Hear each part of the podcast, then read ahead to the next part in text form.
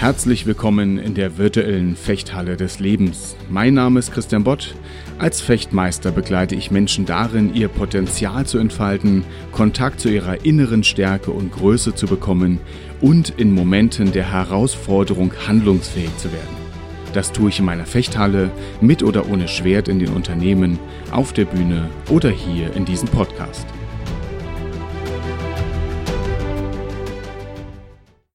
Lass mich dir eine Frage stellen. Bist du nachtragend? Nein, natürlich nicht. Selbstverständlich bist du nicht nachtragend. Keiner von uns ist das. Oder? Niemand möchte von sich das behaupten. Weißt du was? Diese Frage, bist du nachtragend, ist in meinen Augen vollkommen deplatziert. Warum? Weil in dieser Frage drinsteckt, wer bist du? Bist du ein Typ, der nachträgt? Bist du das grundsätzlich oder bist du das eher nicht? Das ist doch Quatsch, das ist doch viel, viel zu oberflächlich gedacht. Lass mich das ein bisschen anders formulieren. Hast du dich schon mal dabei beobachtet, wie du jemanden etwas nachträgst? Und da werden die meisten nachdenklich. Und ich auch, ganz klar, weil uns das natürlich immer wieder passiert. Und darüber möchte ich heute in dieser Podcast-Folge mit dir sprechen. Warum uns das passiert und was das für Auswirkungen hat und wie wir damit umgehen können. Warum tragen wir nach? Naja klar, wenn uns jemand verletzt hat. Also Nachtragen braucht in irgendeiner Form eine Verletzung, die in der Vergangenheit passiert ist. Und oftmals ist es so, dass wir durch unseren Alltag immer wieder daran erinnert werden. Also wenn dich jemand verletzt hat und du denjenigen zum Beispiel im beruflichen Umfeld immer wieder begegnest, dann wirst du natürlich immer wieder daran erinnert. Oder jemand hat dich in einer Beziehung verletzt und wirst natürlich in deinem Alltag immer wieder an Orten vorbeikommen, Musikstücke hören, was auch immer, die dich daran erinnern. Wir haben viele, viele Marker in, unserer, in unserem Alltag, die uns immer wieder auf diese gleichen Spuren bringen. Ich hatte in der letzten Folge darüber gesprochen, wie wichtig es sein kann, mal aus diesen Strukturen auch rauszugehen. Aber im Großen und Ganzen sind wir natürlich eben in diesem System drin. Und deshalb fällt es uns manchmal auch schwer, aus Verletzungen wieder rauszugehen, die wir haben. Woran merkst du das? Das hatte ich gerade gesagt. Wenn du wenn du immer wieder am gleichen Punkt vorbeikommst, du denkst darüber nach, was dir jemand angetan hat. Und dann denkst du darüber nach, was es mit dir macht, wie es dir damit geht, wie du den oder diejenige findest, was das für ein Mensch sein muss und so weiter. Und irgendwann, und sehr bald wahrscheinlich, wirst du feststellen, hoppla, diesen Gedanken hast du schon mal gehabt. Vielleicht immer am gleichen Moment, wenn du, was ich, an der Ampel vorbeikommst oder, oder in irgendeinem Ort vorbeikommst, der dich daran erinnert. Wir werden immer wieder die gleichen Gedanken haben. Das würde man beim Nachdenken, würde ich das Grübeln nennen. Das hast du schon mal von mir gehört, wenn du die anderen Folgen kennst, dass ich ganz gerne unterscheide. Wenn du grübelst, dann bewegst du dich gedanklich im Kreis. Du kommst an keinen neuen Orten vorbei, sondern du kommst immer wieder an die gleichen Orten vorbei. Und wohin geht's dann? Naja, es geht nicht weiter. Du bleibst eben im Kreis. Das ist, wenn es hier um diese emotionalen Belastungen geht, ist das sind wir hier im, im Effekt des Nachtragens. Daran merkst du das. Hilft dir das? Ja, schwierig. Was passiert denn, wenn du langfristig, wenn du lange Zeit jemandem etwas nachträgst, wenn du immer wieder diese Emotionen hast? Wir haben, wir werden auf der einen Seite blockiert uns das natürlich mental, völlig klar. Und vor allen Dingen, weißt du, du wirst unter Umständen sagen, daraus werde ich lernen. Nie wieder. Zum Beispiel, Nie wieder werde ich einem Menschen vertrauen. Das, was der mit mir gemacht hat oder die mit mir gemacht hat, das werde ich mir merken und ich werde dem das nie verzeihen und ich werde nie wieder einem anderen Menschen vertrauen. Ich überzeichne das gerade, das merkst du. Dennoch kann man sich vielleicht darin wiederfinden, in ähnlichen Gedanken und dann bleibt die Frage, was hast du für ein Leben danach? Auch wenn ich jetzt hier vielleicht überdramatisiere, wir kennen aber diese Gedanken und diese Richtung vielleicht. Also das heißt, es blockiert uns. Es, es macht uns Türen zu, die uns aber auch Beziehungen überhaupt möglich machen, die uns Austausch und Kommunikation möglich machen. Und langfristig gesehen tut uns das einfach nicht gut. Wir sind immer mehr in einem Stress. Das beobachtest du vielleicht auch. Vielleicht kennst du es auch, wenn Menschen über eine Verletzung bitter geworden sind. Wenn sie zynisch werden, ein bisschen visionslos, das ist all das, was wir darunter erleben. Weißt du, all das steckt in dem Wort nachtragen. Das lesen wir, wenn wir, oder das hören wir, wenn wir das aussprechen. Was passiert denn da? Du trägst nach. Du hast etwas, was du schwer zu tragen hast. Das ist das eine, das ist nicht cool, wenn es ein paar Monate oder gar Jahre oder sogar Jahrzehnte geht. Naja, wenn du lange, lange, lange etwas trägst, dann geht es auf dem Rücken. Deine aufrechte Haltung geht kaputt. Ja, du, du, du, du bist unter Belastung. Und ich möchte es auch hier an der Stelle gar nicht zu sehr in irgendeine Metapher mit Gewalt reinpressen. Und dennoch, wenn wir nachtragen, erleben wir das doch. Das ist eine Belastung. Und gleichzeitig können wir uns fragen, wohin gehst du denn, während du nachträgst? Das steckt da auch drin. Du gehst demjenigen oder derjenigen hinterher, der du das nachträgst. Wohin ist dann also deine Richtung, zumindest in diesen Momenten? Dahin, wo der andere ist? Oder die andere. Das heißt, in dem Moment verfolgst du weder eigene Ziele oder gehst in deine eigene Richtung, noch bist du frei, sondern du bist beladen. Dann siehst du, wenn du als Beobachter das Ganze wahrnimmst, zwei Menschen, der eine läuft voraus, der andere läuft hinterher und trägt ein Riesenpaket und ist brav auf der Spur des anderen, läuft ihm hinterher.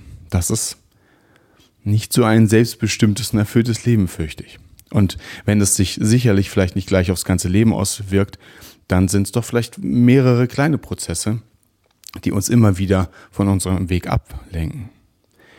Nachtragen. Ich lade dich ein, über das Wort mal nachzudenken und dir, dich zu fragen, hey, habe ich das schon mal erlebt? Habe ich das mal erlebt, dass ich immer wieder an eine Person gedacht habe und mir das mich das schwermütig gemacht hat, mich das beladen hat, dann, naja, dann haben wir die, den Effekt von Nachtragen erlebt. Weißt du, wenn du, wenn wir in die Fechthalle gehen, dann kannst du dir sicherlich vorstellen, egal ob du Schwertkampf gemacht hast in deinem Leben oder nicht, eines ist im Fechten sehr, sehr wichtig. Darüber haben wir neulich in der Fechtwoche gesprochen, in der ich jetzt war. Der Abstand zum Gegner, Gegner oder zur Gegnerin sagen wir zum Gegenüber. Der Abstand ist ganz, ganz wichtig. Kontrollierst du den Abstand, dann hast du natürlich auch eine gewisse Kontrolle darüber, ob du geschlagen wirst oder nicht, ob du angegriffen wirst oder nicht. Du brauchst einen gewissen Abstand. Wenn ich jetzt nachtrage, ist dieser Abstand alles andere als groß. Im Gegenteil, ich komme immer näher ran und ich bin total gebunden. Aber eine Distanz im Fechten zum Gegenüber sorgt dafür, dass ich überhaupt die die Ressourcen wieder nutzen kann und die, die Freiheit habe, über meine nächste Taktik nachzudenken. Jedes Mal, wenn sich zwei Fechter oder Fechterinnen lösen, haben sie die Möglichkeit, was sie nicht immer nutzen, haben sie die Möglichkeit, sich wieder zu sammeln und zu sagen, hey, das, was gerade passiert ist, das lasse ich hinter mir. Ich analysiere das, aber ich baue mir eine frische neue Taktik auf und gehe jetzt wieder in das Gefecht rein. Was war, das war das nächste kommt. Das ist ein ganz, ganz, ganz wichtiger Aspekt im Fechten. Und genauso ist es in menschlichen Beziehungen auch.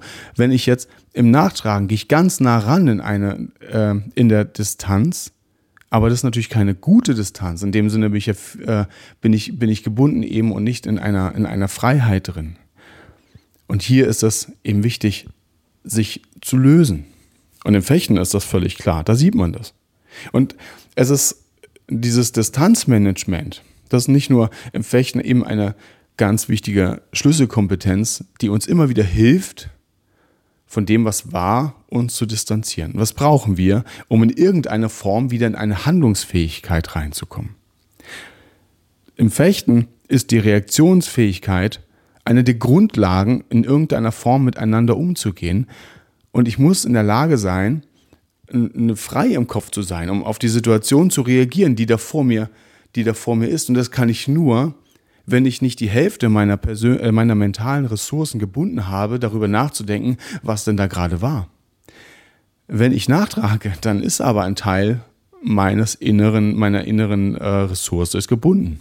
Das ist wie beim Computer. Es laufen ständig Hintergrundprozesse, die den gesamten Arbeits, die gesamte Arbeitsgeschwindigkeit ausbremsen. Und das ist beim Nachtragen genau so der Fall. Und deshalb ist die Frage, wie können wir uns davon lösen vom Nachtragen? Zum einen ist dir vielleicht die Frage, was, was ist das, was du nachträgst? Das muss ja jetzt kein, keine große Lebensverletzung sein, das können kleine Dinge sein. Weißt du, das kann der Moment sein, an dem du verletzt wurdest und ein paar Wochen später immer noch darüber nachdenkst und denkst, boah, mit dem will ich nichts mehr zu tun haben. Das werde ich dem nicht vergessen. Und hier möchte ich ganz gerne einladen, das so ein bisschen zu trennen. Das, das hatte ich mal vor, vor langer Zeit mal äh, in einem Gottesdienst gehört. Da ging es um Vergebung.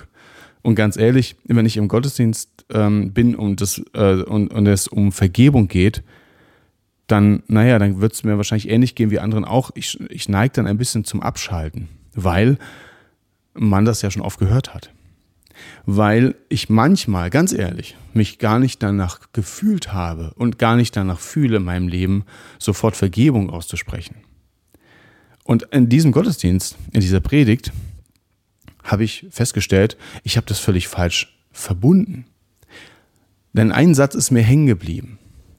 Wenn du jemandem etwas vergibst, dann sagst du nicht, dass das in Ordnung so ist.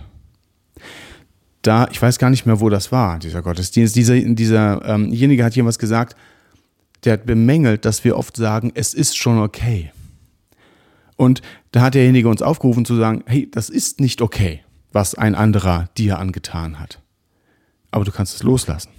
Du kannst es sagen, hey, ich lass dich frei. Ich bin dir nicht mehr böse.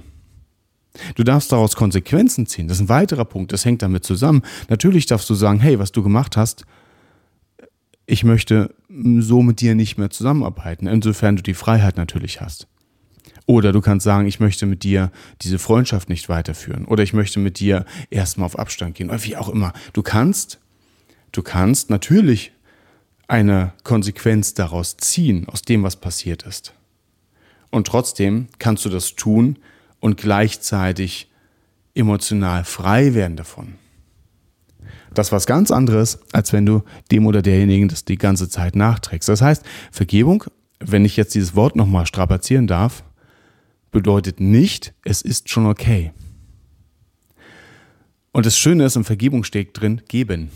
Das heißt, ich gebe es weg. Ich lasse es los. Ich möchte jetzt hier aber keine Predigt halten über Vergebung, sondern das ist etwas, was mir immer wieder einfällt bei diesem Thema. Ich habe oft so im, im Kopf dieses Bild dessen, der ein Paket jemand anderen hinterherträgt und der andere, der es hingibt, der es weggibt und sagt, ich lasse es stehen. Das Paket ist da und ich möchte jetzt auch nicht mehr hin, aber ich lasse es stehen. Passt schon. Raus da. Und das ist ein spannender Aspekt, dass man für sich eben diese Trennung vornehmen darf. Diese Trennung zu sagen, ich, ha, ich lerne daraus und ich möchte auch Konsequenzen daraus ziehen, aber ich ich sage jetzt mal so ganz salopp, ich vergeude nicht mal meine Zeit damit, dem anderen das immer wieder nachzutragen, demjenigen wütend zu sein, da immer wieder Emotionen, also immer wieder Wut und, und äh, Bitterkeit zu spüren, wenn ich daran erinnert werde, sondern es nach und nach hinter sich zu lassen. Was da hilft, ist tatsächlich die Konsequenz daraus zu ziehen. Man kann natürlich auch die Konsequenz ziehen, okay, ist richtig dumm gelaufen, aber wir können weitermachen. Was da hilft, ist das, was man im Coaching Reframing nennt.